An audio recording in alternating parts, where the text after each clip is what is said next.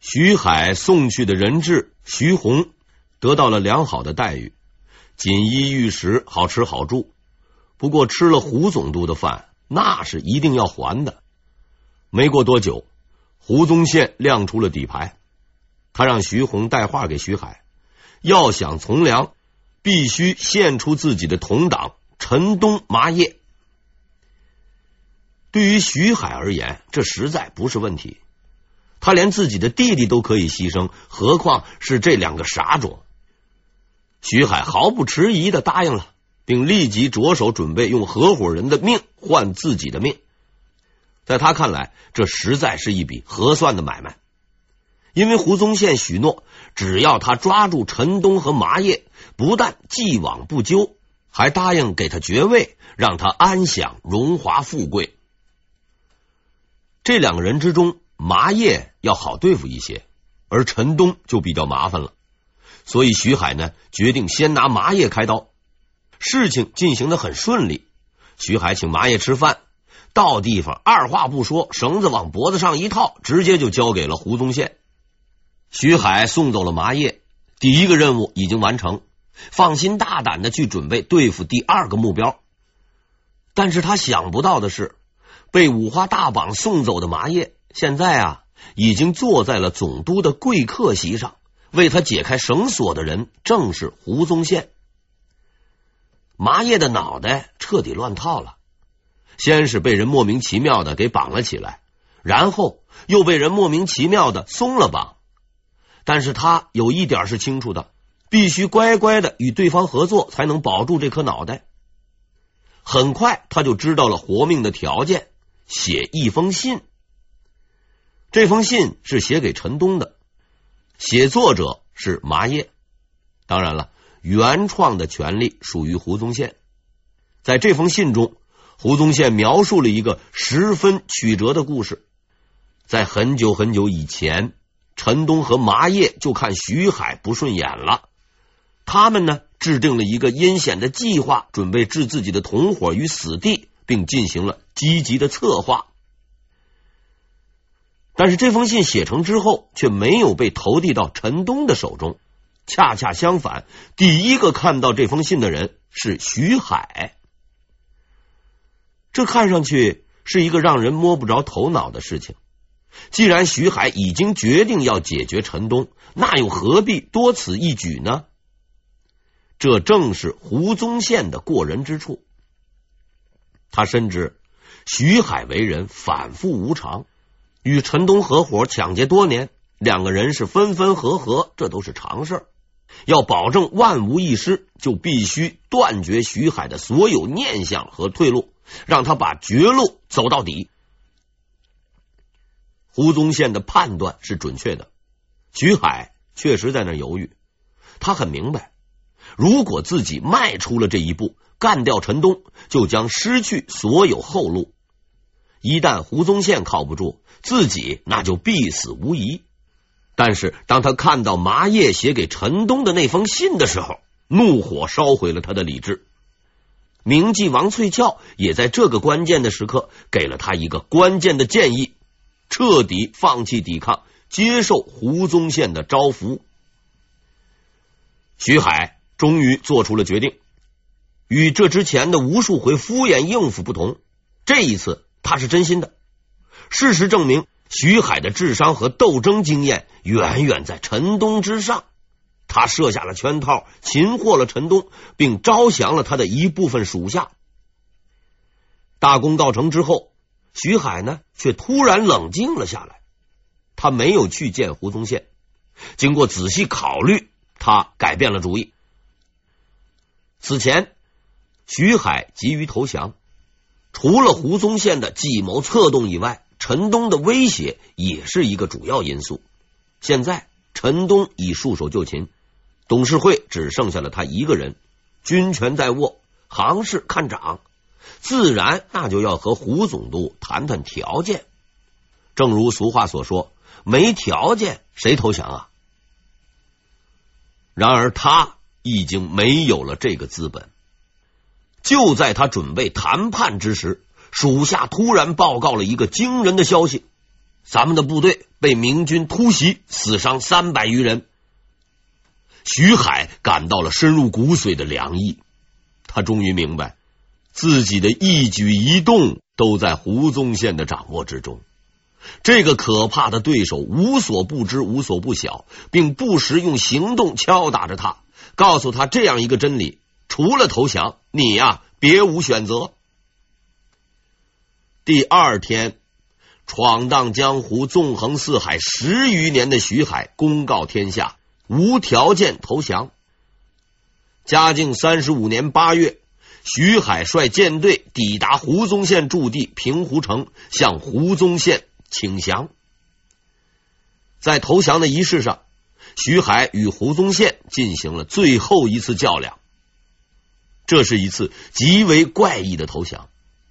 投降者徐海带领他的全部军队，威风凛凛的列队在城外，向城内高喊：“我是徐明山啊！”徐海的这个号叫明山，我是徐明山，前来请降，速开城门。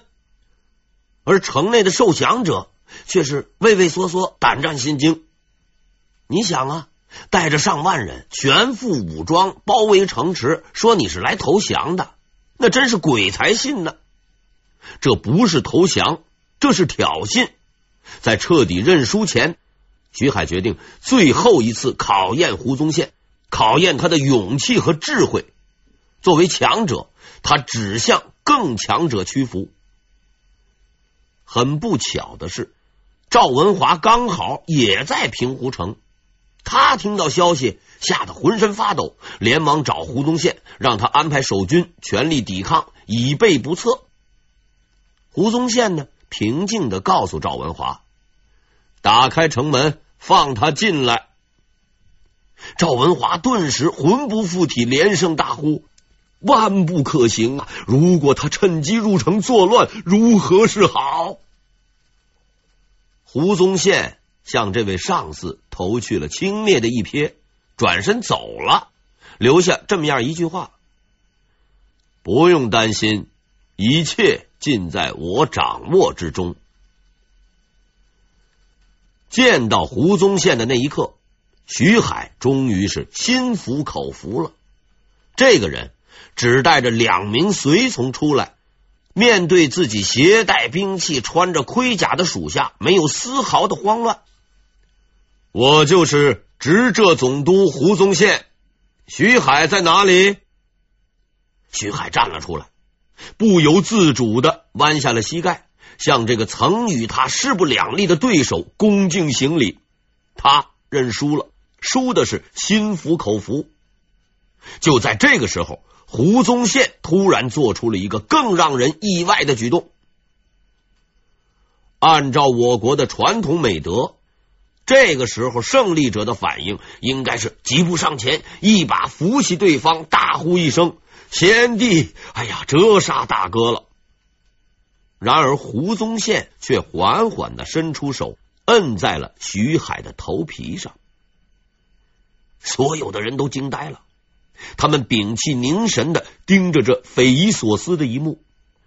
更有趣的事情还在后面。胡宗宪的手停留在徐海的脑袋上，虽然没有玩出九阴白骨爪那样的绝世武功，却开始不停的拍拂，一边拍一边还说道：“你引倭寇入侵，为祸国家多年，今日既然归顺，以后当安分守己，切莫再次为恶。”每当看到这段记载，我的脑海中都浮现出美国黑帮片中黑社会老大的形象。胡宗宪老大一边把徐海的脑袋当皮球拍，一边谆谆诱导，实在很有教父的风范。四周的倭寇那都看傻了，徐海呢，却如同被洗脑了一样，温顺的任由胡宗宪摸他的头，给他上课。原因很简单。他已经被彻底降服了。招降仪式结束后，徐海呢选择城外的沈庄作为他的暂住地，因为胡宗宪表示要安排他的部下转业从良，必须有足够的时间。说完了这些话，胡宗宪就回去忙活了。徐海呢，则安心的等待着就业安置。他不知道，胡总督没有去找军转部门和居委会，而只是去找了一个人。在这个人的帮助下，徐海的问题将被彻底解决，用一种特别而简单的方式。这个人是谁呢？这个人呢，就是陈东。沉浸在幸福中的徐海开始憧憬着自己以后的美好生活。王翠翘也十分高兴，从此她将不用继续跟着丈夫东躲西藏、飘移不定。他们将去一个安静的地方，住在安静的房子里，过着安静的生活。两个人坚信，幸福正在前方等待着他们。机智狡猾的徐海已经失去了敏锐的嗅觉。他并没有发现，就在他们的驻地旁边，还住着一群陌生人，正用仇视的眼光注视着他的一举一动。几天后的一个夜晚，当徐海还做着啊风妻荫子的美梦的时候，这群人撕下了自己的伪装，向他和他的部属发起了突然袭击。他们是陈东的手下。徐海的手下谁也没有料到，到了这个时候，竟然还有人袭击他们。慌乱之中，大家只顾四散奔逃，徐海也不例外。他的反应非常之快，乱军中竟还带上了王翠翘一起逃跑。但是他没有能够跑出去，因为胡宗宪的部署一向是密不透风的。到了天明，他的部下已然全军覆没。他也被陈东的军队团团围住，走投无路之下，他叹息了一声，投水自尽了。横行天下的第二号倭寇徐海就这样被他以前的同伙陈东给干掉了。胜利并不属于陈东。三个月后，这位理论上的有功之臣和他的难兄难弟麻叶一起被杀，三个人的首级。被送往了京城。嘉靖得知这个消息以后大喜，亲自去太庙告祭祖先，以示庆贺。唯一的赢家是胡宗宪，他在军事实力不足的情况下，用鬼神莫测的智慧和缜密复杂的计谋，一步步的把徐海逼上了绝路。在整个过程中，他从未大动干戈。只是略动口手，便驱使他人为其效命，连最后解决徐海都是借刀杀人。纵观整个这个过程，胡宗宪的谋略机巧、阴险狡诈，足可写入厚黑学教科书，为万人敬仰。曾有一位厚黑学前辈说过：“违法的事情不能做。”违背良心的事情可以做，胡宗宪呢，绝对是这个理论的优秀实践者。因为以当时的情况而言，胡宗宪为国家铲除倭寇、杀掉汉奸，似乎并不违法，却绝对违背了良心。古语有云：“杀降不降。”既然徐海已经投降，再杀他似乎就有点无耻。很明显。胡宗宪并不相信这句话，也不介意别人说他无耻，所以他就做了，而且做绝了。无耻就无耻到底，这又怎么样？当时的胡宗宪大概会这样想：这个世界上是不存在报应的。但是十年之后，他会改变自己的想法。关于王翠翘的结局，正史上没有明确的记载。总而言之，应该是死了，但他是如何死去的，民间却有两种截然不同的说法。一种说呢，他在那次突袭的时候死于乱军之中，尸首也未能找到；而另外一种说法，则是一个无比凄美的故事。徐海投水自尽的时候，王翠翘也想死，却没死成。他被士兵俘虏，并送到了胡宗宪那里。在这个地方，人民群众的想象力得到了充分的释放。有的说胡宗宪要把他许配给罗龙文，更有甚者说胡宗宪自己看上了他，想娶她做妾。虽然传说有许多种，分配对象也有很多个版本，但是有一点那都是相同的，他拒绝了。徐海虽然已经死了，但他仍然可以活下去。想娶她的人依然在那排着队，她可以继续嫁人，过锦衣玉食的生活。然而他拒绝了，他选择用死来结束自己的一生，以怀念那个先他而去的人。不久之后的一天，他趁人不备逃了出来，面对大海高声哭诉道。名山，我辜负了你呀！然后他投入大海，随徐海而去。从史料价值上来讲，这是一段十分不靠谱的记载。换句话说，其真实性是很低的。但我依然使用了这段材料，因为在这个故事中。我看到了一种不被风头大势所左右，不因荣辱富贵而变迁的情感。虽沧海横流，唯真爱不变。我知道它是假的，但我希望它是真的。王翠翘的故事感动了很多人。多年之后，他的传奇经历被写成一本名叫《金云赤传》的书。在清朝流行一时，是当时的第一号畅销书。如果诸位没有看过的话，那也并不奇怪，因为这本书啊没能与时俱进，上世纪四十年代后就没有再版了。当年我在省图书馆找了两天，才翻到一本比我大八十多岁的残本，着实不易。王翠翘就这样渐渐的消失了。似乎她从未存在过，但许多人并不知道，这位奇女子的名声已经冲出中国，走向亚洲。在日本和韩国，王翠翘有着广泛的知名度；而在越南，你要说你不知道王翠翘，人家会笑你没有读过书。因为在越南的文学史上，这本《金云赤传》大致就相当于中国的《红楼梦》，其影响力之大，可见一斑。王翠翘传奇一生不灭，四海之情永存，安息足矣。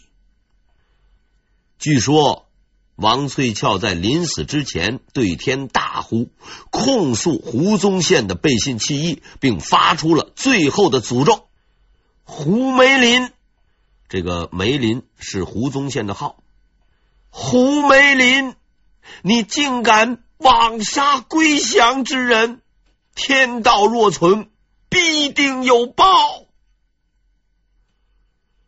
所谓杀降不降，所谓天道若存，必定有报。根据哲学原理分析，大致呢应归入迷信之类，当不得真。而胡宗宪似乎是不应该被指责的。无论如何，他所做的一切并不是为了自己，而是为了国家，为了百姓。此刻的他顾不上这些，因为还有一个更为可怕的对手在等待着他。徐海的死对汪直而言，应该算是一个好消息。从此以后，他的竞争对手又少了一个。汪直实在是太强大了。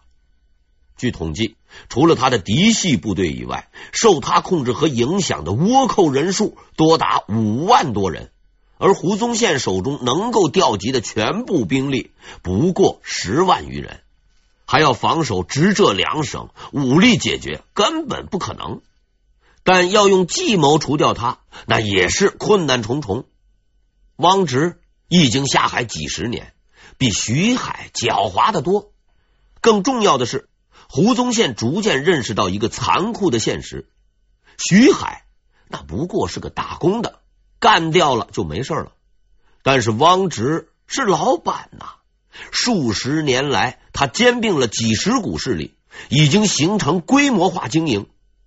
汪老板当老大，群众都听他的话。如果杀了汪老板，他手下的诸多头目们将会失去控制，到时事情就会更加麻烦。所以胡宗宪得出了一个极为悲观的结论：汪直绝不能死。汪直不死，倭乱又如何平息呢？徐渭为他找到一个合适的方案。要平定倭乱，并不需要杀掉王直，只要诱他上岸加以控制，大事必成。胡宗宪明白徐渭的意图，准备派人请汪直前来谈判。然而他没有想到，汪直竟然提前不请自来了。嘉靖三十六年十月，汪直率领数千军队，携带大量火枪火炮，突然开赴浙江沿海，停泊于舟山岑港。胡宗宪吓了一跳，如此领兵来访，必定不怀好意，当即下令加强戒备，修筑堡垒，实施戒严，做好开战的准备。然而这一回，他的判断是错误的。